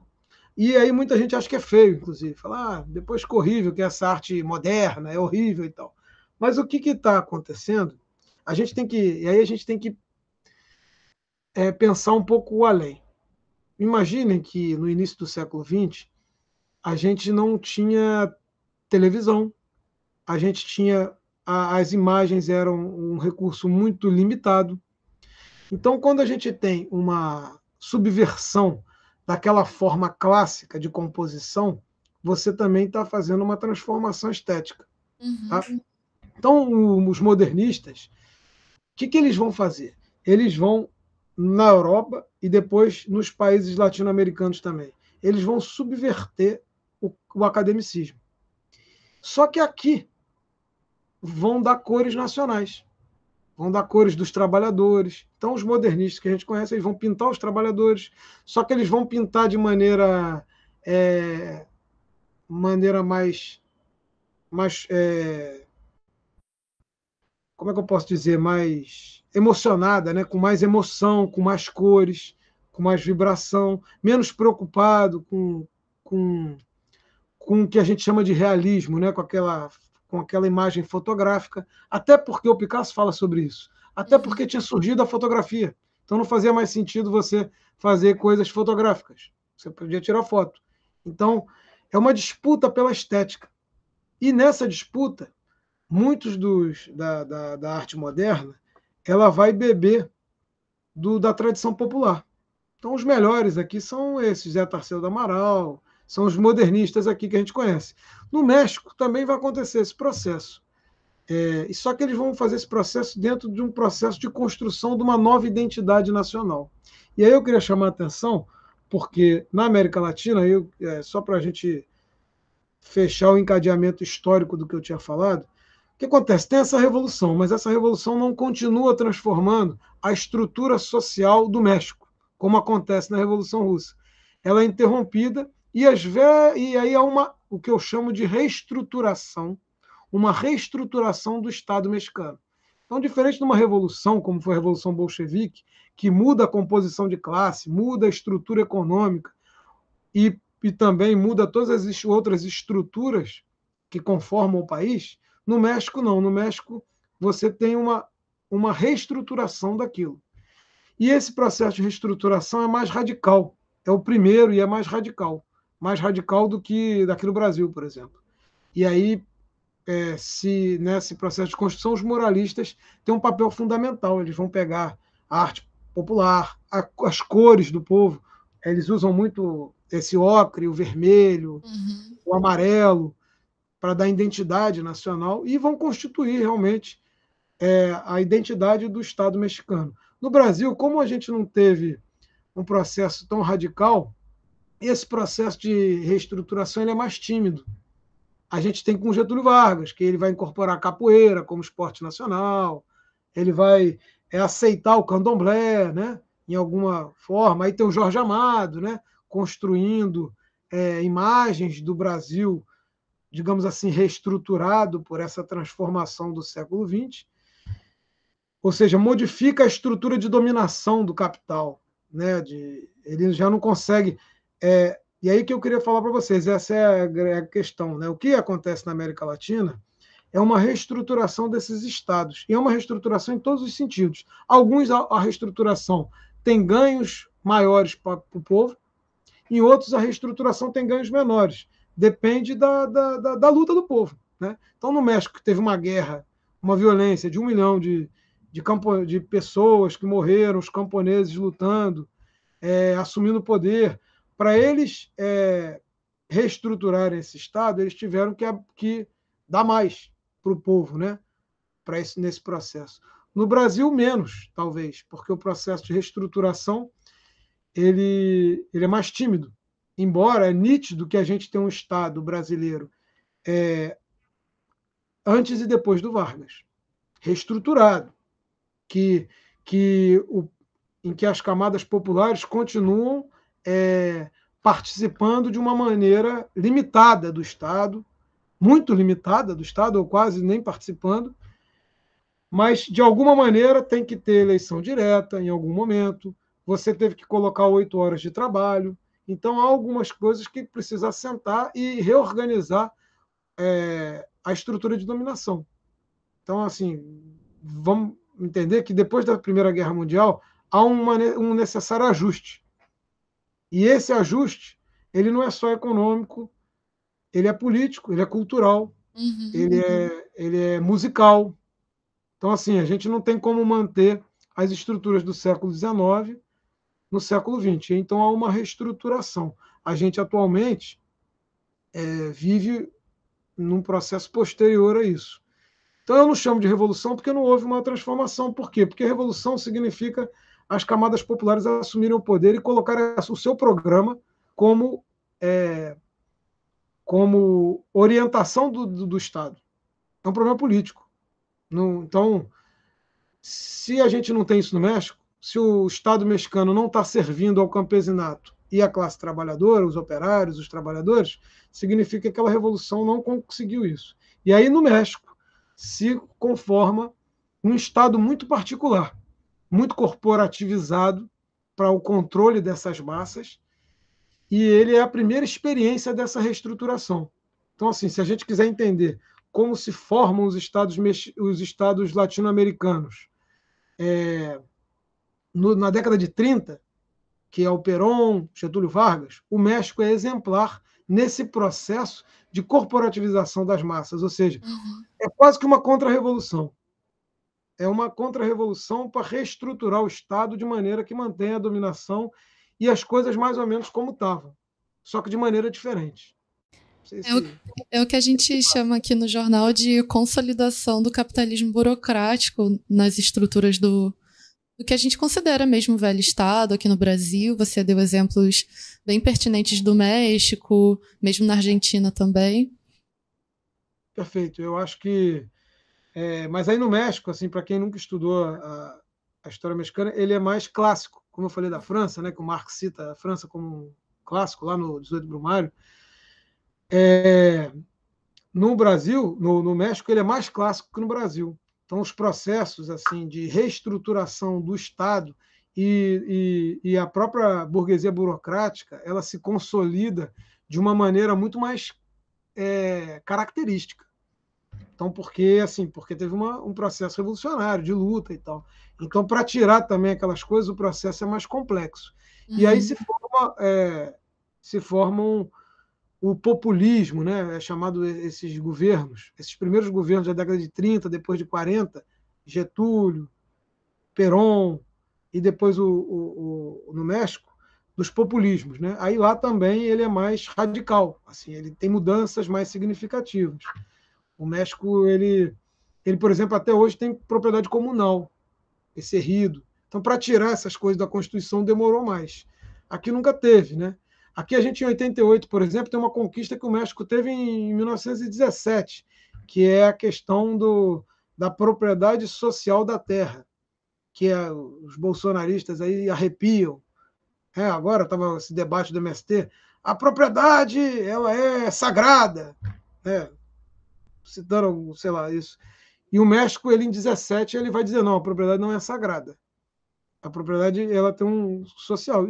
Sim, isso não é uma revolução, você colocar isso lá, tem que fazer a revolução de fato. Mas o fato de constar isso na Constituição é um problema para os interesses desses grandes é, latifundiários também. Né? Então, assim, eu acho que, que seria isso. É... Tem uma, uma pergunta aqui sobre do Johnny, né? Qual é o impacto do moralismo uhum. na arte popular brasileira? Então, eu não sei se ele é historiador ou se um dia ele vai querer ser historiador, mas eu tenho vários documentos que demonstram a influência dos Siqueiros, que é uma, uma figura do, do movimento muralista, que no filme da Frida Kahlo ele aparece como stalinista, que está junto com o Rivera. O Rivera é tratado como um trotskista. Numa dança, aparece uma dança no meio do filme da Frida, quem já viu o filme vai se lembrar, e aparece o Antônio Bandeiras. O Siqueiros é o Antônio Bandeiras na, na, representação do filme. E esse Siqueiros, inclusive, eu fiz um, escrevi um verbete recente sobre ele, ele é o que tem me dedicado mais. Ele foi militante do Partido Comunista até a morte, até em 74. Ele, ele influencia muito é, todos os muralistas. Ele, inclusive, vem no Brasil, ele vem dar palestras. É, e ele influencia também é, a própria pop art os próprios artistas norte-americanos que vão criar murais, cartazes e tal, eles bebem muito do debate do muralismo, por incrível que pareça, né? Mas assim, essa arte mural gigantesca e tal, ela vai inspirar também uma essa essa arte essa arte pop comercial norte-americana. Então, os cartazes, a composição, a forma de fazer, os muralistas começam a usar spray. Então, o Siqueiros, por exemplo, é o primeiro a usar spray. É um spray com, com compressor, não é o spray de latinha, não existia, mas ele é o primeiro a usar o compressor. Um, não o primeiro, né, mas um dos primeiros importantes artistas. E aí é curioso também porque ele, talvez pela filiação política dele, porque ele era comunista, é, ele tentou matar o Trotsky, ele era, ele era assumidamente stalinista. E aí o fato dessa, dessa história dele, ele tem muito preconceito nos estudos acadêmicos. E aí, embora ele tenha uma influência muito grande na arte do século XX, ele não é citado muitas vezes no guia. É muito curioso isso. A gente vê guias assim que, inclusive, eu tenho um aqui da Abril que fala sobre a história da arte. Não tem um latino-americano. É muito curioso. Assim, o Portinari tem um mural lá que ele bebeu dos muralistas mexicanos na, na ONU. tem dois murais do, do, do Portinari na ONU. Assim, são importantes, mas não aparecem na história da arte. Então, também tem um, o próprio a própria história da arte ela é muito colonial ainda, né? Então, ela é muito é, vinculada à história do Ocidente, dos países europeus, no máximo dos Estados Unidos recentemente. Mas eu, eu assim, é, uma, é muita coisa que ainda precisa pesquisar, não tem muito estímulo a isso. Existe um preconceito contra os siqueiros em particular. O Rivera também. O Rivera é, é retratado naquele filme como um cara machista, que traía a mulher. Então há uma antipatia pela figura dele. E, e aí um preconceito moral contra a obra de arte. Né? é, eu não estou aqui fazendo julgamento moral sobre a vida de ninguém. E, certamente ele era machista, no caso do Rivera, e tinha problemas lá com a, com a Frida e tal. Mas ele é um dos artistas mais importantes que vai criar a nossa identidade visual. E o Siqueiros é indiscutível também. Inclusive o Pollock, Pollock aquele que. Não sei se vocês já ouviram falar, aquele que faz uns, uns Jackson Pollock. É. Ele é um cara ele, é um, ele foi aluno do Siqueiros. Inclusive, ele reconhecia no Siqueiros o grande mestre. Então, para a gente ter uma dimensão. Só que o Pollock, por aquele tipo de arte espontânea e tal, está muito na moda, tem a ver com esse momento pós-moderno da humanidade, meio sem rumo, né, despolitizado, ele ficou muito mais famoso do que o mestre. Ele tinha muito mais projeção, tanto que as obras dele estão em diversos museus, viajando o mundo. Isso. É, e, por exemplo, aquele Cobra, é, uhum. que é um retratista, um bom retratista, que faz um retratismo colorido, mas que não diz muita coisa. A composição é pobre. É, não é, não é no nível dos Siqueiros, mas todo mundo conhece o, o, conhece o Cobra, né, com aqueles desenhos. Ele fez a Hillary Clinton, né? É, porque ele fez um Einstein, fez a, a a, fez lá no museu lá, da, lá na Holanda, da, daquela menina judia. Aí ele tem uma projeção grande. Mas o Siqueiros ele, ele discutiu a composição, a obra dele é complexa em termos, mas na história da arte ele não entrou, não entra. E aí eu acho que é tanto pela definição política que ele, que ele tinha muito clara, como também pela, pelo sentido da arte ele uhum. acreditava que a arte deveria ter um sentido do debate, da polêmica, da, da do, do, retrato da nossa sociedade, dos problemas da sociedade, deveria demonstrar isso. Então, ao contrário, ele fazia muita crítica, os muralistas faziam muita crítica à despolitização da arte. É interessante porque quando eu comecei a pesquisar, muita gente falava: não, mas isso aqui não é, a gente não estuda arte com política. Uma coisa é arte, outra coisa é política. Aí, quando eu comecei a estudar o muralismo, eu vi que os muralistas não entendiam assim. Então, pela própria voz, pela própria caneta deles, dá para ver que eles acreditavam ao contrário. Inclusive, para vocês terem uma ideia, os murais, é, eles gostavam que os murais fossem reproduzidos, fotografados, mas eles gostavam também de deixar áudio, eles explicando o mural. Que hoje em dia, nessa concepção pós-moderna, você faz a arte e ninguém pode entender, né? faz parte uhum. do, é. da, do glamour do artista que ninguém entenda. E os muralistas vêm no sentido contrário. Eles, eles querem entender, eles querem ouvir o debate eles estão debatendo. Então o cara está falando: oh, você botou aquele cara ali, aquela cor não combina com o que você quer passar e tal. Eles valorizavam esse debate, esse encontro do, do crítico, se aborreciam, brigavam. Os mexicanos são emocionados, assim, mais que a gente até, mas tinha o debate. E, e aí a minha a minha hipótese inicial foi de que o muralismo é, é, deveria ser lido a partir da política e não de uma, uma técnica artística ou de, um, de uma cronologia limitada a, a avanços ou desenvolvimentos técnicos, estéticos, abstratos. É isso que você coloca é muito pertinente, até porque faz um deslinde, né? Tudo na sociedade tem um selo e um caráter de classe, inclusive a própria arte. Então, trazer esse conteúdo da política para o campo da arte é muito importante, porque muitas das vezes não tem essa separação como você mesmo colocou na questão do muralismo, e mesmo na poesia, na música, a gente vê, por exemplo, Victor Hara, mesmo outros que a gente tratou, inclusive, é, nos, num dos nossos últimos programas. É, em diversos aspectos, no teatro, por exemplo.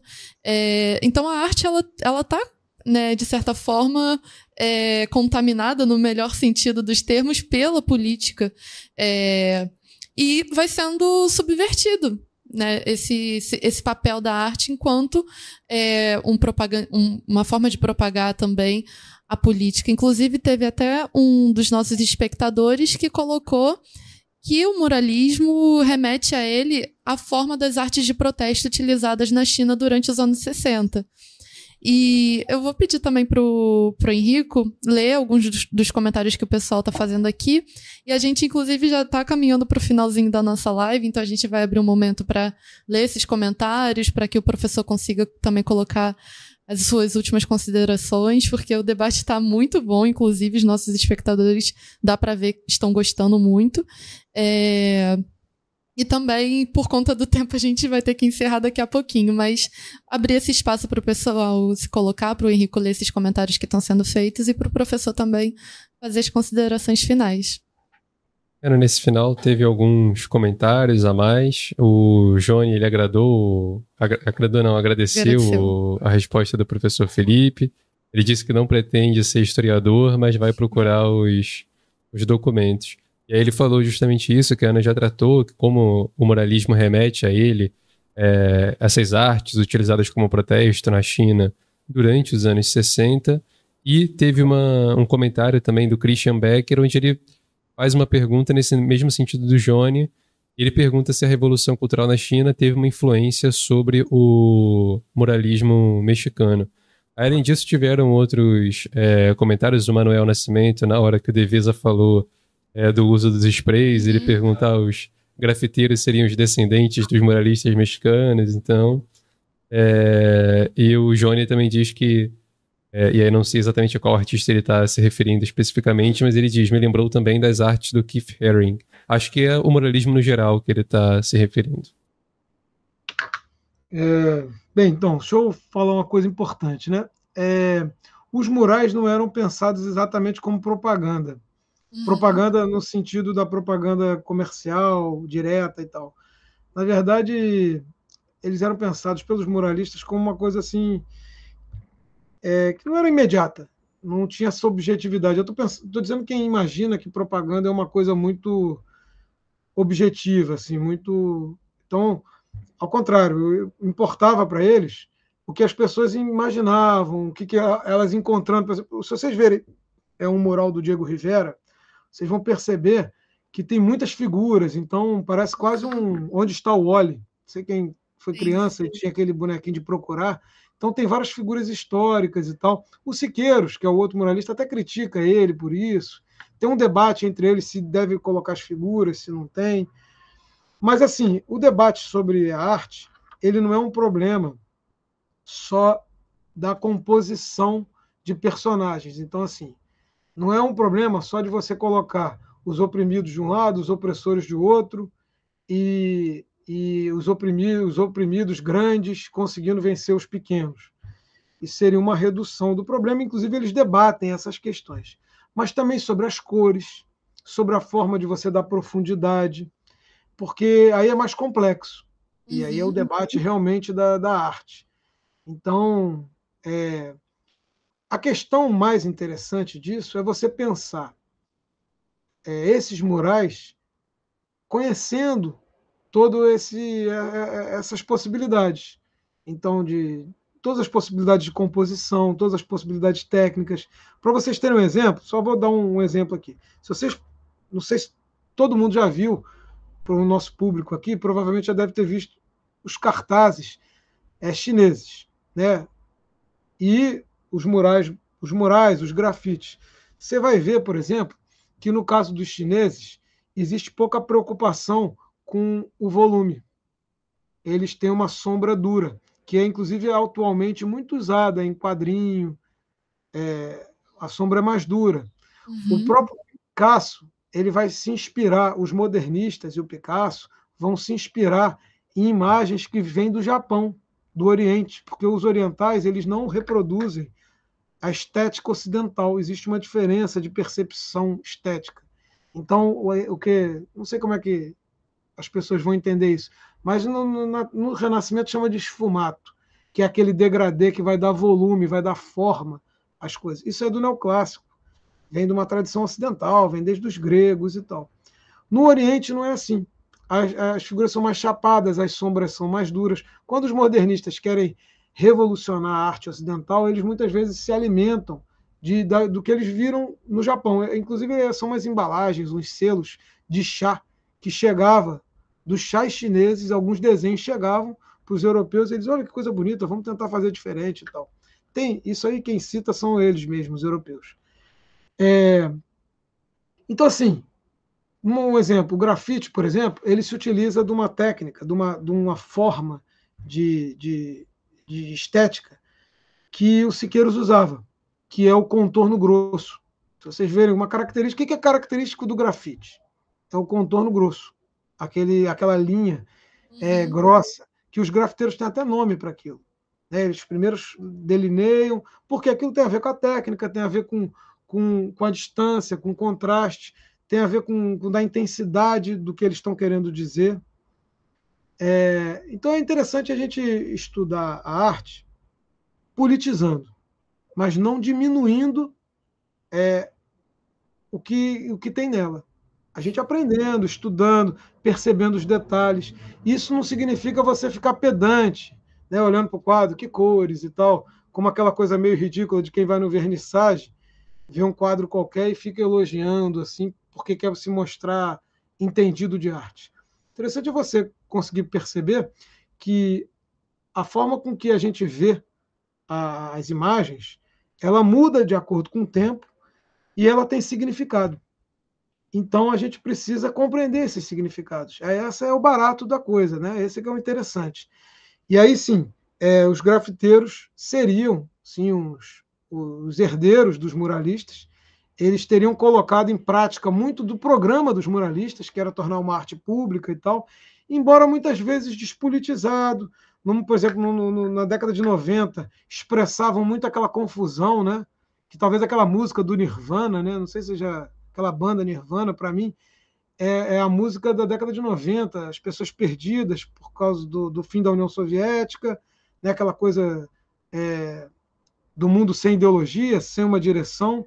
Então, o grafite, em algum momento, ele era muito assim, né? Agora ele tem se politizado mais, tem se tornado um instrumento de protesto maior, e aí ele também vai assumindo outras estéticas. Ele, por exemplo, no Brasil, vai sendo ressignificado com cores africanas para demonstrar a questão da, da negra, né? Da, da... Então, eu acho que, que a gente tem que ver assim. Eu seria é, é um prolongamento, porque é uma forma imensa. O programa dos muralistas é fazer arte para o povo, fazer arte, o povo fazer arte para o povo. Esse era o movimento mais radical. O Siqueiros certamente acharia que, que, seria, um, que seria uma continuação. É, mas, assim, o que me parece mais interessante é que a gente politize isso. Uhum. Veja isso como instrumento de expressão popular, de expressão da, do nossas, dos nossos dilemas, das nossas aflições, do que nós queremos. É, então, assim, aí eu acho que nesse ponto, assim, se foi na direção política que o Siqueiros pensava o mundo, certamente seriam os herdeiros dele. Né? Eu acho que é isso. Obrigada que... pela, por, por responder essa questão que foi feita pelo. Era o Manuel Nascimento. Isso. É, e antes da gente finalizar a nossa live, eu gostaria de informar também aos nossos espectadores e ouvintes que o nosso primeiro sorteio de recompensa do Catarse já foi realizado. O grande vencedor é o Rodrigo do Vale. Ele ganhou o livro A Carta Chinesa. Vale destacar aqui a todos os nossos espectadores e ouvintes também que essa, esses sorteios vão ser mensais, são uma forma de recompensa é, pensada através do nosso Catarse para todos aqueles que assinarem em qualquer categoria. Então, basta você assinar o nosso Catarse em qualquer categoria, em qualquer valor, que você é, automaticamente já está concorrendo a esse sorteio mensalmente. E eu gostaria, antes de encerrar, agradecer a todos os nossos espectadores que ficaram até o final da live, até o final do programa de hoje. Agradecer também ao professor Felipe por ter se disponibilizado, aceitado o convite também. Foi muito importante tudo que foi colocado aqui hoje para a gente ter essa dimensão mesmo sobre a importância da, da Revolução Mexicana, mesmo para pensar é, a luta agrária no México, no nosso país, que são lutas muito efervescentes, muito candentes e, e muito importantes. Eu gostaria de passar a palavra, antes de é, se despedir de todo mundo, para o professor, caso queira colocar mais alguma coisa também. Tá. É, não, eu queria agradecer também, é um prazer. Eu escrevi uma. Quando eu estava começando a estudar a Revolução Mexicana, eu tive convite da, da do, dos antigos editores do jornal para escrever uma série de artigos sobre, sobre o, a Revolução Mexicana. Eu acho que eles não envelheceram, não. eu acho que eles eram históricos, e eu acho que são interessantes. Assim, eu fiz com muito carinho na época, porque eu queria trazer para o Brasil é, a história do